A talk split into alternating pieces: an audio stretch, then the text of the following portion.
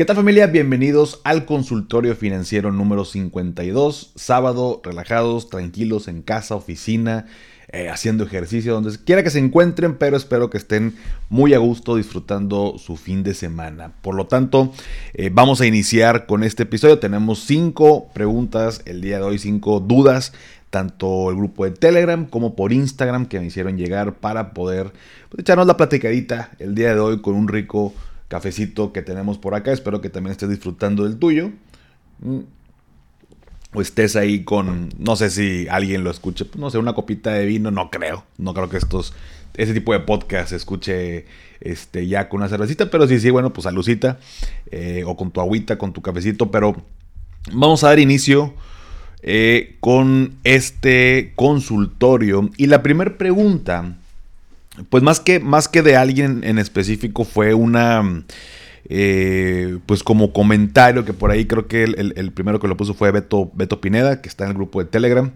Eh, y bueno, pues demás personas estuvieron comentando. Y es todo esto que ha estado pasando alrededor de la publicidad que tú ves en redes, que se ha intensificado bastante, pero con esto de invierte en Pemex y sale o AMLO o sale Carlos Slim.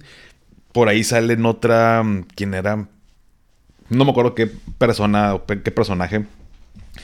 Eh, como eh, parte del video. Y unas agarran o fragmentos de pláticas, discursos que AMLO o que Carlos Slim ha dado. O bien con una inteligencia artificial. Que hay que tener mucho cuidado el día de hoy con esto. Pero con una inteligencia artificial.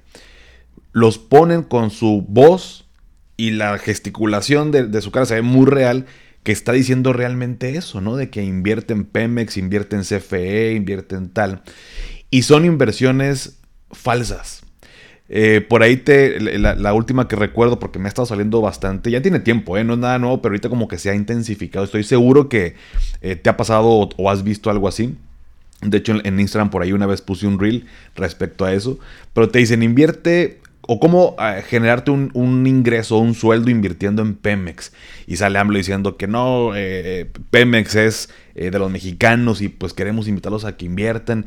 Y, creo que, no sé, le pones o inviertes este... Mm, ay, no me acuerdo. Es algo totalmente ridículo, ¿no? 5 mil pesos eh, y te genera este mil pesos mensuales de ganancia, ¿no? Y si le metes más, pues te haces un, ahí un sueldito de 5 o 10 mil pesos sin hacer nada invirtiendo en Pemex, que porque es, la, es de los mexicanos y es enorme y, eh, pues obviamente es, una empresa eh, que no sé, muy grande y que genera este, ganancias para todos y es de los mexicanos. Un choro mareador. Sin embargo, pues no, no es real. Ni invertir en Pemex, eh, ni invertir en CFE, y por ahí otra empresa, no me acuerdo cuál era aquí en México, son falsas. Mira, y la verdad es muy fácil detectar que, bueno, eh, no, la inversión, por supuesto, nomás con los rendimientos, con todo lo que, has, lo que te he platicado y lo que has escuchado del podcast, yo estoy seguro que ya puedes saber, ¿no? De que, ah, yo he escuchado que Paco dice esto y sé que esta inversión es falsa. Dos, la inteligencia artificial, aunque se escucha muy real, porque agarran la voz y, pues generan ahí los diálogos, también se ve, o sea, uno sabe cuando es una inteligencia artificial. He visto en otros casos, no sé, en famosos artistas y de pronto ya sabes, videos que pasan por la red y, y, pues le mete como más producción, no sé cómo le hagan y se ve totalmente real. Pero en este tipo de inversiones sí se ve ahí cuando mueve la boca y cómo gesticula y todo, pues que también es fake, ¿no? Entonces, eh, y por supuesto que AMLO no va a salir a decirte invierte en Pemex y pícale aquí y, metes tu dinero, pues no. Y la página, lo peor de todo, el video, eh, la publicidad, eh, viene con logos, pues digamos oficiales, o sea, utilizan toda esta información. Yo la verdad, digo, pues me imagino que debe ser complicado, creo, porque Oye, pues es tanta la, el, tipo de publicidad de este tipo que sale en YouTube, que sale en, redes sociales, eh, cómo es que las plataformas no bloquean este tipo de contenido. Eh, muchas veces se reporta y yo he reportado y sé que la gente lo reporta y aún así no lo tumban. O sea, es todo un caso también el tema de la seguridad y la verificación de todo este contenido dentro de las plataformas, porque es muy obvio, ¿no? Y obviamente me imagino que si una publicidad, un, un anuncio, un video es reportado tantas veces, yo creo que sí le debe saltar el foquito ahí a, en, la empresa, en Meta, decir, oye, a ver, ¿qué onda con, con esto? tantas denuncias, ¿no? Porque pues es muy obvia la estafa. Entonces, si te sale una publicidad, de invertir en Pemex, de invertir en CFE, de invertir en alguna empresa con rendimientos ridículos, y sale Carlos Slim hablando, eh, pues es fake. ¿no? O sea, no, no, e, eso no sucede, no es real y solamente te van a quitar tu dinero que tanto costó. Así que no hagas caso a todo eso, creo que era relevante, digo, aunque no era una duda tal cual, por ahí en el grupo de Telegram, de hecho, Beto eh, puso una conversación, le siguió el juego a uno de ellos, de, estas personas, y le pedían le decían de que por un millón de pesos te damos un rendimiento, em, creo que era del 3.5% mensual, una o, el 4.5% mensual, una cosa también ridícula. Este, o si no tienes tanta lana, le decía de que no, sabes que no tengo tanto, ¿no? Pero bueno, menos. Y por 100 mil pesos te podemos dar el 2.5% mensual. Y así te van envolviendo. Por supuesto, Beto lo estaba haciendo para seguir el juego y a ver qué tanto te dicen. Eso ya fue una conversación por WhatsApp. Si quieres ver los screenshots, quieres aventarte el chismecito de esta conversación que se aventó el buen Beto, únete al grupo de Telegram. Te, dejo la liga en la descripción como todos los episodios, ¿sale? Pero bueno, esa fue la, primera. La segunda es de parte de mi estimado Héctor. Mm, que dice, hola Paco, espero me puedas apoyar con esta duda. En la compañía para la que trabajo, es una compañía multinacional, mandaron un correo para que las personas que quisieran hacer su propia declaración de impuestos tenían que entregar una carta firmada. Así que lo hice y las personas que no la entregaran, la empresa se las haría. El problema que considero, o más bien la duda que tengo, es que a esas personas que no entregaron la carta, la empresa ya les hizo su devolución o retención y según tengo entendido es que la declaración es hasta el mes de abril. ¿Es legal lo que hizo la compañía para la que trabajo? Muy bien. Em, esta pregunta se contestó también ahí en el, en el grupo, por ahí este, varias personas este, comentaron. De hecho, fíjate, a ver, aquí tengo el grupo, porque para darle crédito, bueno, ese es el, celular de, de finanzas y café, pero déjenme les digo. ¿Quién fue el que contestó? Fue mi estimado Julio, Julio Espinosa. Julio Espinosa por ahí nos dio un, nos amplió bastante padre ahí la, información, nos puso eh, ligas, fotos y demás. Muy padre, Julio, te agradezco, te lo dije por el grupo, te lo agradezco por acá también, por compartir, eh, es la idea también del grupo. Entonces, de entrada, la respuesta más rápida es si es legal. Em, porque, a ver, justo como también lo mencionaba Julio, pues la empresa eh, te hace una retención de impuestos, pues ellos te están pagando tu sueldo. Entonces te hace una retención de impuestos que de pronto pudiera cambiar a través de ese año, el ejercicio fiscal, hablando de enero a diciembre, pues porque a lo mejor o, te ganaste bonos o te aumentaron el sueldo. Eh, entonces cuando, para el tema del ISR hay como una tablita, ¿no? Con rangos, que si ganas de tanto a tanto, pues pagas tanto impuesto y así, ¿no? Entonces el punto es que pudiera haber una variación en la tasa de retención o que no te retuvieron o que te retuvieron de más.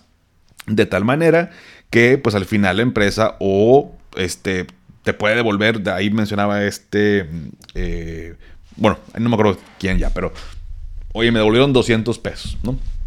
Bueno, pues fue porque la empresa te retuvo de más. Eh, el tema con que la empresa haga este ejercicio, o sea, que obviamente es legal, es porque ellos tienen la información, ellos saben cuándo te retuvieron, cuánto pagas de impuestos y simplemente se hace el match, ¿no? De te, debo tanto, sorry, te retuve de más, ahí te va. Em, pero eh, justo la ventaja de hacer tu propia declaración, que dicho sea de paso, no es tan complicado, al menos eh, colegas, amigos, que están dentro de este régimen de sueldos y salarios me lo han comentado. Yo lo vi con mi papá hace ya varios años cuando estaba trabajando como lo hacía en el aplicativo ahí del SAT. Pues es que puedes meter tus deducciones personales. Puedes meter tus, tus gastos deducibles, eh, verificar que las aportaciones a tu PPR, pues, digo, como quiera tú puedes entrar al portal, aunque la empresa haga este procedimiento, pero tú puedes entrar al, portal y, y ver qué onda con tu información, ¿no? Eso es de ley. Pero hacerlo eh, por tu cuenta, pues tiene estas ventajas, porque la empresa no sabe que Paco tiene gastos deducibles porque fue al doctor, eh, o porque fue al nutriólogo, o porque compró lentes, o pagó colegiaturas. Em, entonces hay ciertos eh, gastos que aparecen, pueden aparecer precargados. Por ejemplo, si tengo un crédito eh, hipotecario, bueno, pues los intereses reales, ¿no? Eh, que se pueden deducir. Oye, que tengo aportaciones en un PPR, pues normalmente ya aparece precargado.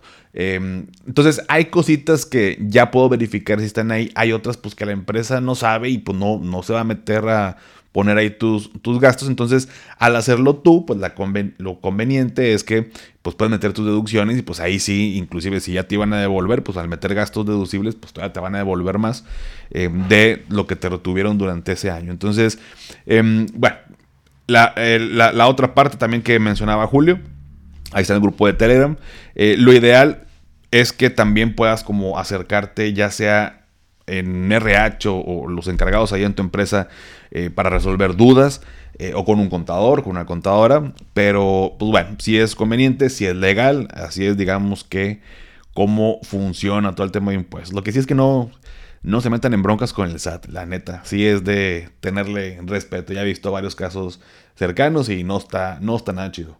Mm. Pero bueno, pues ahí quedó, mi estimado actor. Em, la tercera eh, es de Osorio. Dice, bueno, es una pregunta muy sencilla. Dice, ¿dónde puedo comprar la guía del Godín Emprendedor? Eh, ahorita lo contesto por el grupo, mi estimado, pero, eh, o estimada, no sé, hombre o mujer, pero em, esta guía del Godín Emprendedor, para que, para que sepan quienes apenas están iniciando a escuchar el podcast, pues fue un, material que desarrollé el año pasado. Es un ebook, son tres videos, son material descargable para hacer ejercicios, donde eh, busco ayudar a las personas que quieran emprender, pero están trabajando o tienen un trabajo Godín, pero se llama la guía del Godín Emprendedor, que antes de salirte a emprender, lo ideal es que desde, desde que estás trabajando, estás en tu empleo, comenzar con esta etapa de autorreflexión, de saber para qué soy bueno, en qué me gustaría emprender, qué es lo que tengo que tomar en cuenta, como toda esa parte que normalmente no hacemos, es una realidad y también lo veo, por eso lo hice, este material, y es bien importante porque son de las cosas, son de las bases que pudiera ser un factor donde un negocio no funcione, que puede ser una buena idea, pero no funciona para ti. Entonces, eh, pero bueno, esa, la liga te la voy a poner en la descripción de este episodio en particular eh, y te lo pongo por allá por el grupo, pero todavía está activo. En este año vamos a, relanzar de nueva cuenta esta guía del Godín Emprendedor para que más gente la pueda eh, adquirir. Y bueno, ahí te la voy a dejar la liga para quien quiera eh, comprar este material. Ahí va a estar. son, si me recuerdo, 500, 599 pesos por todo el material. Ahí va a estar. Em, número 4, Paco Lozano, Tocayo, dice, hola, buenas tardes, soy nuevo en el grupo, bienvenido Tocayo, dice, muchas felicidades por el podcast, me ha ayudado bastante a entender diferentes instrumentos de inversión. Quería preguntar sobre su opinión del PPR de Fintual, igualmente si tengo, si tengo ETF que adquirí con GBM y cambio de país, si lo puedo reclamar en la casa de bolsa local en donde me encuentre. Y por último, si conocen acerca de Maguey Token que invierte en plantas de espadín. Agradezco su atención. Bueno, lo puso así ampliamente en el grupo para poder contestarlo, pero eh, mira, con el PPR de Fintual, em, creo que ya por ahí hemos eh, tocado el tema en algún episodio aquí de consultorio. Em, tal cual, es un producto que puede ser deducible. Ahí la diferencia es que con el PPR de Fintual no te pide mínimos para invertir. Em, tiene por ahí fondos de Franklin Templeton. Eh, no me acuerdo cuál era. Había otra. Mm, otro tipo de fondos, pero bueno, tiene una. Tiene ahí varias eh, opciones. Las aportaciones pues, pueden ser deducibles. En realidad no he visto una proyección del PPR Fintual. Te da. Yo creo que ahí lo, lo que. Mm, lo que pudiera ser un atractivo o lo que considero que algunas personas pudieran considerarlo como atractivo, pues es justo que no te piden un mínimo para invertir, ¿no? Y está también en fondos de inversión, pero no te piden un mínimo desde, creo que promocionan que desde un peso eh, puedes como comenzar. Sin embargo, no tengo ahorita a alguien que maneje el PPR de, Fintual. Eh, en dado caso, si ya tienes por ahí con, con, GBM, bueno, pues también GBM tiene un PPR similar en cuestión de funcionamiento. Em, tiene ciertos mínimos de entrada, anda entre 15 a 20 mil pesos para, para como aperturarlo y bueno, ya no, te piden después como un mínimo mes tras mes, eh, que para mí no es un tema, sinceramente, más bien a mí me gusta que mi PPR cada mes me pida una aportación, porque eso me genera un hábito, ¿no? Un hábito de siempre estar ahorrando y que cada mes tras mes se vaya formando y no dejármelo a cuando tenga lana le vuelvo a invertir a mi PPR. Entonces, eh, creo que para mí que exista un mínimo porción es bueno, pero cada quien decide qué es lo mejor para cada uno y bueno, pues hay gente que le es más cómodo así, está perfecto. Pues para eso hay opciones y para eso hay para todo el mundo. Con el tema de la casa de bolsa, mi estimado, bueno, pues yo primero verificaría qué casa de bolsa a donde te vayas a cambiar el país, cómo funciona, si los puedes llevar al, al final, tú adquieres eh, estos, estos títulos.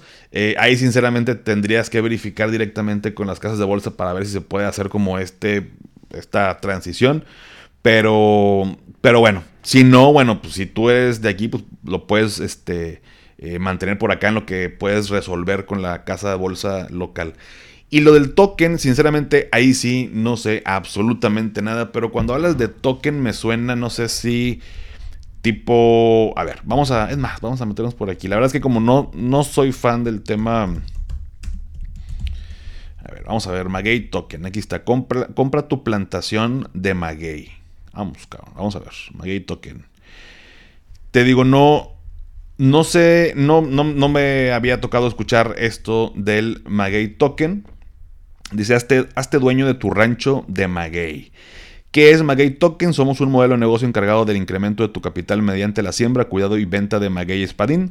Em, agave eh, Agustifolia How, comprometidos con el desarrollo y bienestar de las comunidades, incrementando el nivel de vida económico, personal y familiar.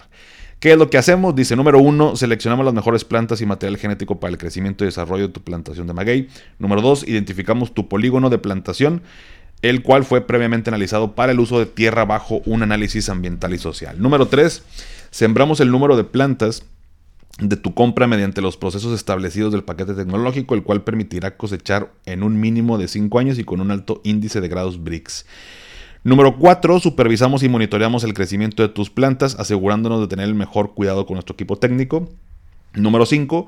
Cosechamos tus plantas de maguey llevando el proceso de la jima en tiempo y forma para preparar la venta de tus plantas de maguey pasando por una báscula industrial certificada para garantizar el peso neto oficial de las piñas. Em, ok.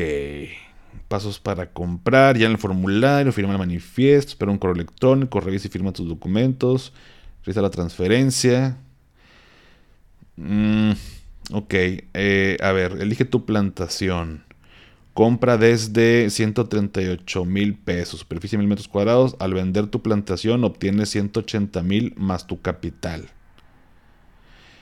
Hay otra, dice hectárea, superficie 10 mil metros cuadrados. Compra desde 590 mil pesos. Al vender tu plantación obtienes un millón más tu capital. Ok. Mm, mm, mm, bueno, no, sé si sea los mismos cinco años que menciona. A ver, vamos a hacer el proceso. Em, sembramos el número de plantas de tu compra mediante los procesos establecidos del paquete tecnológico, el cual permitirá cosechar en un mínimo de cinco años y con un alto índice de grados BRICS. Mm. Pues mira, no sé, mi estimado, se me hace...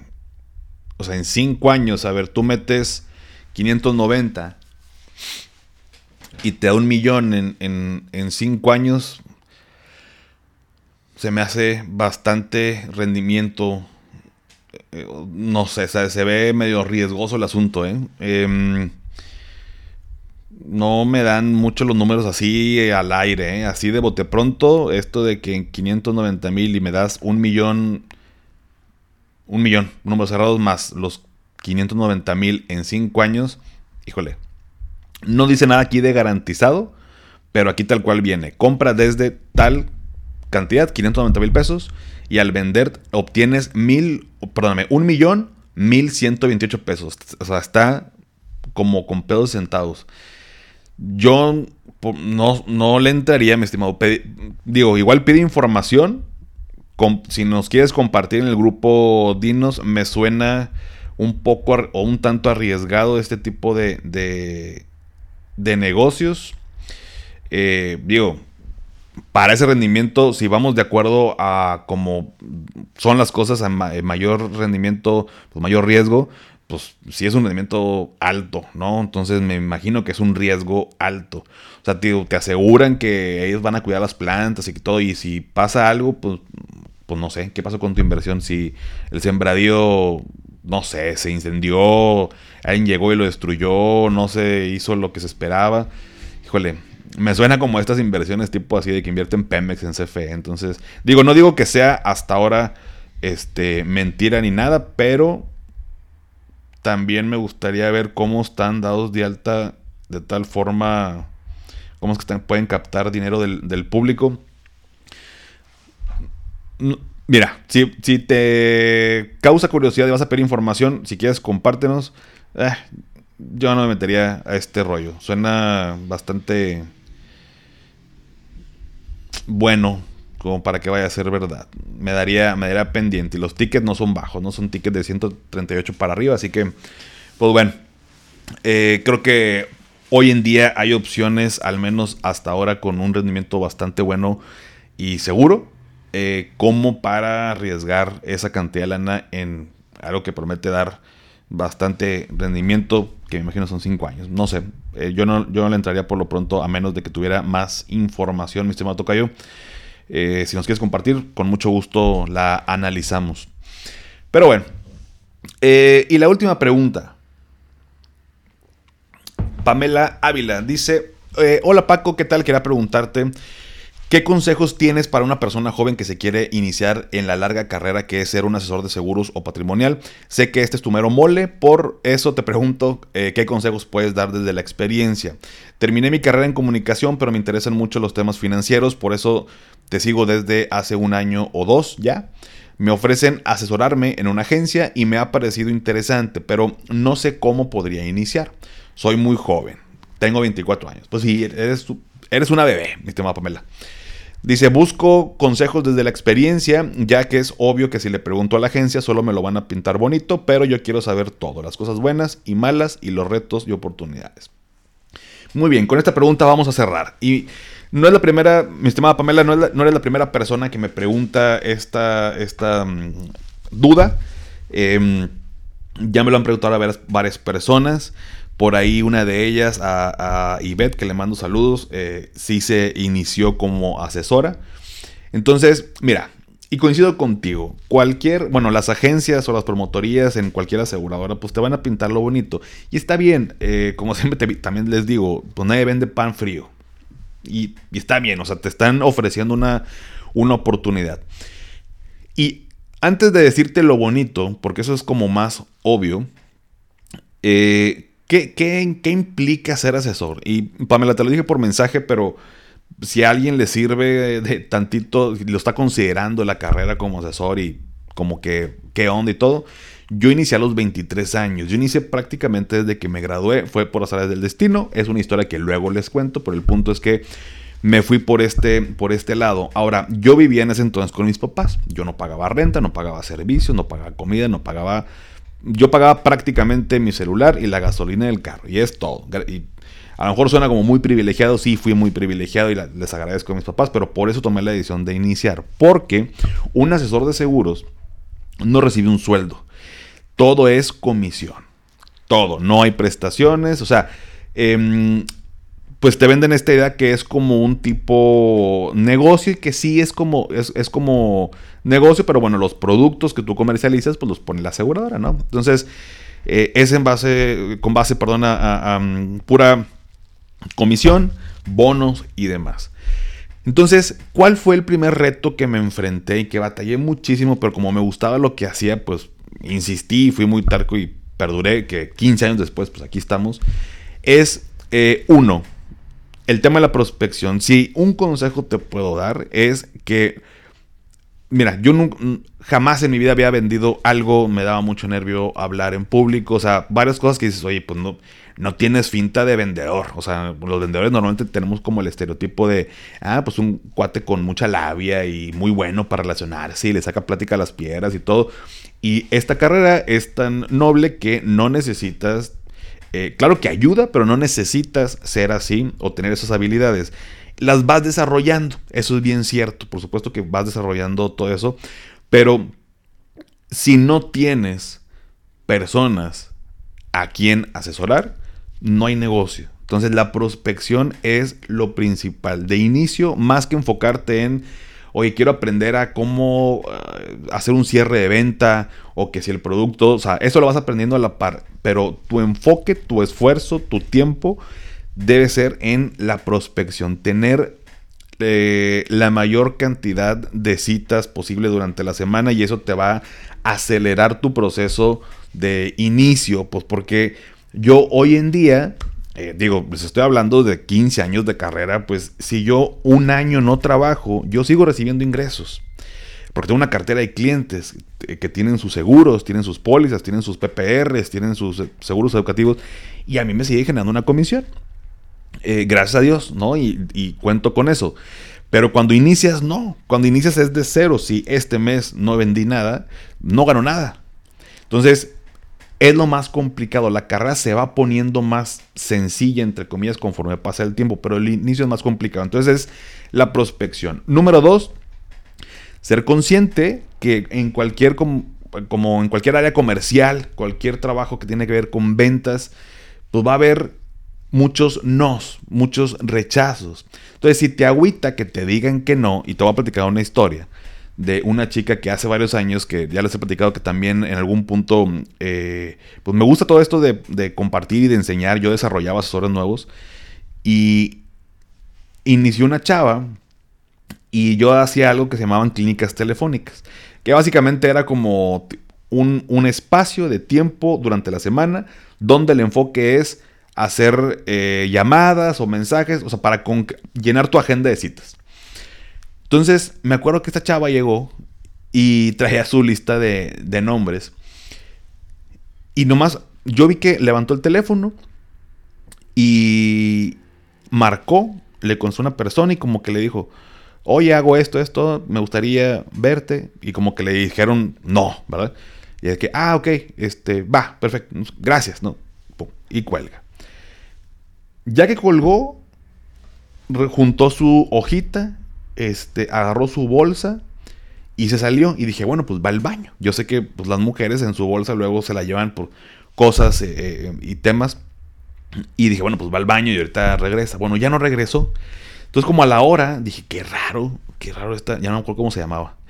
Bueno, ¿cómo se llama? Pero eh, le marqué y le digo, oye, ¿qué onda? Ya no, ya no regresaste, todo bien, no sé, te sentiste mal o una emergencia o algo. Pero me dice, Paco, yo te agradezco la oportunidad, este, eh, bueno, la oportunidad que me está dando el, despacho, gracias por lo que me has ayudado, pero no, no puedo. No sabía lo que se siente que te digan que no en una llamada. Yo no quiero vivir eso, no me gusta que me rechacen. Eh, no, ustedes tienen un superpoder para poder, este, como eh, hacer que no les afecte y gracias, bye.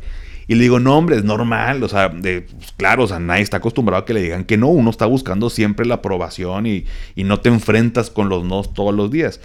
Me dijo, no, Paco, te agradezco, pero no. Total, no la pude convencer. Y dije, va, no, no pasa absolutamente nada. Es el único caso en 15 años que me ha tocado que alguien como que se va al extremo y de plano le da pavor que le digan que no. Pero es muy normal en esta carrera. Y el tema es que no te dicen no a ti, te dicen no a la propuesta que les haces o al producto, qué sé yo. Entonces no te lo tomes personal. Entonces, ese es mi segundo consejo, que seas consciente, no, no, no que aguantes, sino que seas consciente que vas a recibir nos, eh, te van a dejar plantada, te van a rechazar, eh, entonces hay que tener mucha tolerancia a la frustración y eso con el tiempo lo vas aprendiendo a manejar, no se quita. Es fecha, a mí no me gusta que me digan que no. Eh, pero no es como que me enoje ni me agüite, entiendo eh, y está bien. Entonces, ¿cuál es mi chamba? Pues seguir viendo más gente, pues, pero a lo mejor a ti no te interesa, pero va a haber gente que sí le va a interesar. Entonces, a mí me interesa, como me decía un, este, un compañero, un señor cuando yo iniciaba, me dice, Paco, yo nomás jalo con la gente que quiere jalar conmigo. Y se me hace como que muy obvio, y me dijo que, güey, reflexiona en esa frase y luego lo platicamos, ¿no? Entonces, él lo que me quería dar a entender es que, a ver, si tú no, no te interesa lo que te propongo, no hay falla. Yo quiero nada más venderle a quien quiere comprar. O sea, como dando a entender de, eh, yo voy a buscar esas personas porque si tú no quieres, bueno, yo estoy perdiendo el tiempo. Eh, o bueno, no perdiendo el tiempo, más bien, eh, o sea, mi costo de oportunidad de estar contigo y hay alguien que está buscando a un asesor, pues prefiero encontrar eso. Entonces no, no me desgasto más. La palabra no era perder el tiempo. No me desgasto más em, en algo que a lo mejor no quieres y no lo vas a comprar. Y pues bueno, pues, me voy a. Está bien, no hay falla y me voy con otro. Entonces, eh, va a suceder mucho eso. Tolerancia a la, frustración, eh, aguantar, saberlo manejar.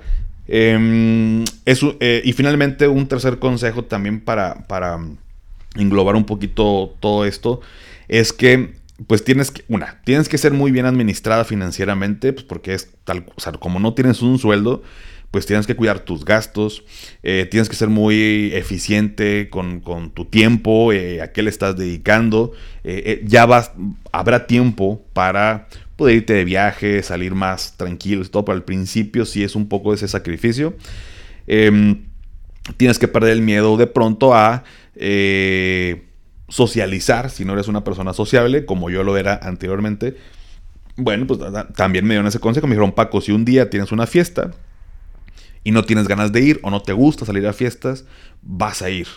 O sea, porque tu trabajo es conectar con gente y nunca sabes si alguien te puede presentar al amigo del amigo. Y eso aplica para cualquier negocio. ¿eh? Si, de los, si me estás escuchando y tienes negocio, quieres emprender, no sabes la cantidad de oportunidades que me han salido. O sea, hoy en día me encanta conocer gente nueva, independientemente si es para hacer un negocio o no. Tal cual, genuinamente por conocer gente nueva, porque siempre pasa algo chido. Oye, voy a una fiesta, no sé, si tengo a mis amigos ahí, pues voy, saludo, estoy un rato, pero busco donde hay personas que no conozco como para meterme y conocer y a ver tú qué haces. Y siempre sale de que, oye, el amigo de tal y va a hacer esto y te conecta y se amplía tu red de contactos. Entonces, eh, no quisiera decir como que vea fuerza a todas las fiestas, pero sí trata de que si no eres una persona sociable, sí vale mucho la pena que al principio amplíes tu red de contactos y no nada más te quedes con la gente que eh, conoces. Y por último, tus amigos y familiares em,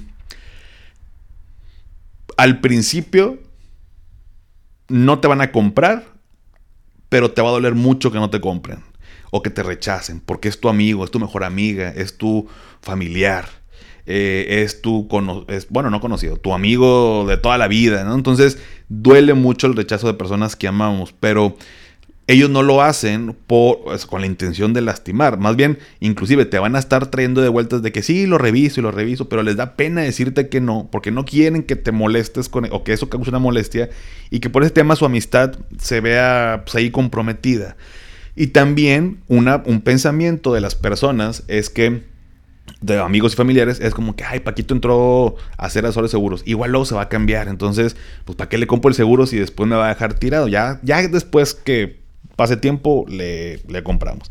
Así me pasó y así le pasa a todo el mundo. Después de cinco años, ahora sí, mis primos, eh, amigos y demás, hoy en día un amigo, un familiar, un tema de seguros es Paco, pero ya tengo 15 años en, el, en, este negocio, ¿no? Entonces, eh, no te agüites, no te duela, va a pasar. Eh, enfócate en personas que no conoces, referidos de otras personas y vete por ahí y demuestra, y también para que te cales, para ver si te gusta o no. No es de a fuerza que te quedes siendo asesor. Si te gusta, va, y si no, pues date la oportunidad de saber si es algo para ti o no es algo para ti. Entonces, creo que es el precio que tienes que pagar, cualquiera que quiera ser eh, asesor. Em, siempre voy a estar para poderles compartir algún consejo de, de, lo que he tenido de experiencia. Con mucho gusto te puedo compartir. Y lo bonito, pues Obviamente, pues son muchas cosas, ¿no? Que si hay viajes, eh, la verdad es que las comisiones son muy buenas, ganas muy bien, eh, estás muy tranquilo. Eh, ¿Qué te diré? O sea, no, te quiero convencer con lo bonito, quiero convencerte con el precio que tienes que pagar para hacerlo. Y si dices, va, lo pago, lo bonito te va a compensar todo lo demás. O sea, claro que cuando yo he estado en, en, la playa, en una este, convención que me gané con una cervecita, bueno, allá le dicen ojo rojo, ¿no? Eh, bueno, al, al, a la michelada o al clamato, ¿no? Un ojo rojo. me acuerdo una vez que estaba así frente al mar con mi ojo rojo y así el calorcito, ya sabes, ¿no? Oliendo, oliendo a, playa, a mar. Y dije, puta, qué bueno que me partí la madre este año trabajando. O sea, me merezco este viaje. Porque aparte son viajes pagados. O sea, ni siquiera lo pagué yo, pues me, lo gané. Dije, puta, qué chingón. O sea, ayudé a las personas, hago lo que me gusta y, y estoy aquí. O sea, ¿qué tuve que pagar? Pues que me dejaran plantado. Antes cuando no había, eh, antes de la pandemia, que eran citas presenciales y que yo me trasladaba a los lugares, oye, traficar aquí en Monterrey, y luego llegabas y me dejaban plantado, pues sí era, te daba este hueva, ¿no? De, no o sea, ¿cómo que te olvidó que nos íbamos a reunir, ¿no? y era reagendar o mil cosas que valía la pena después. Entonces, lo bonito se lo voy a dejar a la agencia que te lo platique. Em, porque tal cual es real, no tienes límite en los ingresos, ganas buenas comisiones, buenos bonos, pero hay que chingarle, eh, hay que prospectar como principio. Em, tolerancia a la frustración y al rechazo. Eh, y pues no agüitarte, saber que es una carrera, una montaña rusa. Hay buenos momentos, malos momentos, pasa como cualquier negocio y pues bueno, eh, te digo, lo, más em, relevante es eso. Y al empezar tan joven, a los 23, 24, pues lo que te vas a enfrentar es justo, o sea, tu ventaja y tu desventaja es que eres joven. Desventaja, ¿por qué? Porque pues te van a ver como, ay, Pamelita, ¿no? Me viene a vender un seguro, ¿no? Y sí, sí, sí. O sea, como que te, te tratan como que, ah, esta chavita, ¿no? Así me pasó, ¿no? La ventaja es que eres joven y si te gusta y picas piedra, pues tienes muchos años de hacer una cartera muy buena que al final, pues, literal, llegas a tus 65, pues si sigues con cartera activa, te va a seguir generando un ingreso y es parte pues tu pensión. O sea, ahí sí no aplica el, el que te van a reducir tus ingresos al 30% tu afuera porque pues vale madre, vas a seguir ganando lo mismo o más de tu último sueldo porque ni siquiera es sueldo, es tu negocio y va a continuar. Entonces, pues son las bondades de esta carrera. Sorry si me extendí, pero bueno, voy a utilizar este episodio también como referencia si alguien más me pregunta toda esta parte. Eh, en el caso Pamela, sé que la próxima semana va a tener una entrevista con la agencia, así que espero que te ayude esta información Dime eh, por, por mensaje si quieres que te explique más de todo esto, eh, pero básicamente es eso. También no es nada del otro mundo, ¿eh? O sea, el tema es que luego las personas pues entran, no tienen un colchón financiero, eh, o sea, como cualquier negocio, tienen, un colchoncito, un, un, fondito de 3, 6 meses de ingresos, pues para que no te afecte. Yo asumo, a lo mejor no, asumo que a tus 24 pues estás con tus papás a lo mejor o tienes el apoyo eh, y es menos complicado, pero si una persona tiene hijos, gastos y demás compromisos, pues sí tienes que tener de 3 a 6 meses porque es el tiempo promedio en que comienzas a generar ingresos. Comienzas a ver prospectos, a ver gente, pero pues no estás vendiendo, o sea, son procesos un poquito más tardados, no es una venta de te vendo esta alcancía de cochinito y me pagas y ya, no es una primera cita, analizar sus necesidades, ver qué le conviene, si no le conviene, eh, hacer la propuesta y luego cuando se decide y luego que pase el proceso de, selección en la aseguradora, que lo acepten y que pague te cae la comisión. Entonces, pasa un tiempito, tres a seis meses, yo te diría colchónate con seis meses. Seis meses eh, y mucha gente, yo sé, eh, y tengo colegas que desde antes generan ingresos, pero mi recomendación para que no te me estreses es que tomes en cuenta seis meses y de ahí para adelante. Pero bueno, mi estimada Pamela, pues espero que te haya ayudado esta respuesta. Eh, también esta carrera eh, parte me ayudó a estar aquí con ustedes compartiendo el podcast, dedicarme a lo que me gusta, a lo que me apasiona. Así que, pues, ¿qué te puedo decir yo de esta carrera, mi estimada? Así que bueno. Pero bueno, con eso cerramos este consultorio financiero de sábado. Únete al grupo de Telegram para que me mandes tus dudas. La liga te la dejo en la descripción. Sígueme en Instagram, TikTok, Facebook, X como arroba finanzas y café. Suscríbete a mi canal de YouTube Finanzas y Café. Dale seguir en Spotify para que aparezcan los episodios en automático como cada sábado. Y si todavía no has calificado el podcast en Spotify desde la aplicación, me ayudarías muchísimo si me regalas 5 estrellas. Obviamente solo si te gusta el contenido y esto me ayuda a llegar a más personas. Y antes de despedirme recuerda, haz lo que te haga feliz. Tómate un rico café, te mando un abrazo y espero que tengas un excelente fin de semana. Hasta pronto. ¿Nunca te alcanza para lo que quieres? ¿Le tienes miedo al crédito, los seguros, las inversiones, al SAT? Pues no te preocupes más, estás en el anuncio de 30 segundos correcto. Bienvenido a Maldita Pobreza. En este podcast te daremos hacks para entender tu seguro de gastos médicos, sobrevivir al hot sale o el buen fin, ahorrar e invertir en bienes raíces. Maldita Pobreza, producido por Sonoro. Busca Maldita Pobreza en cualquier plataforma de podcast.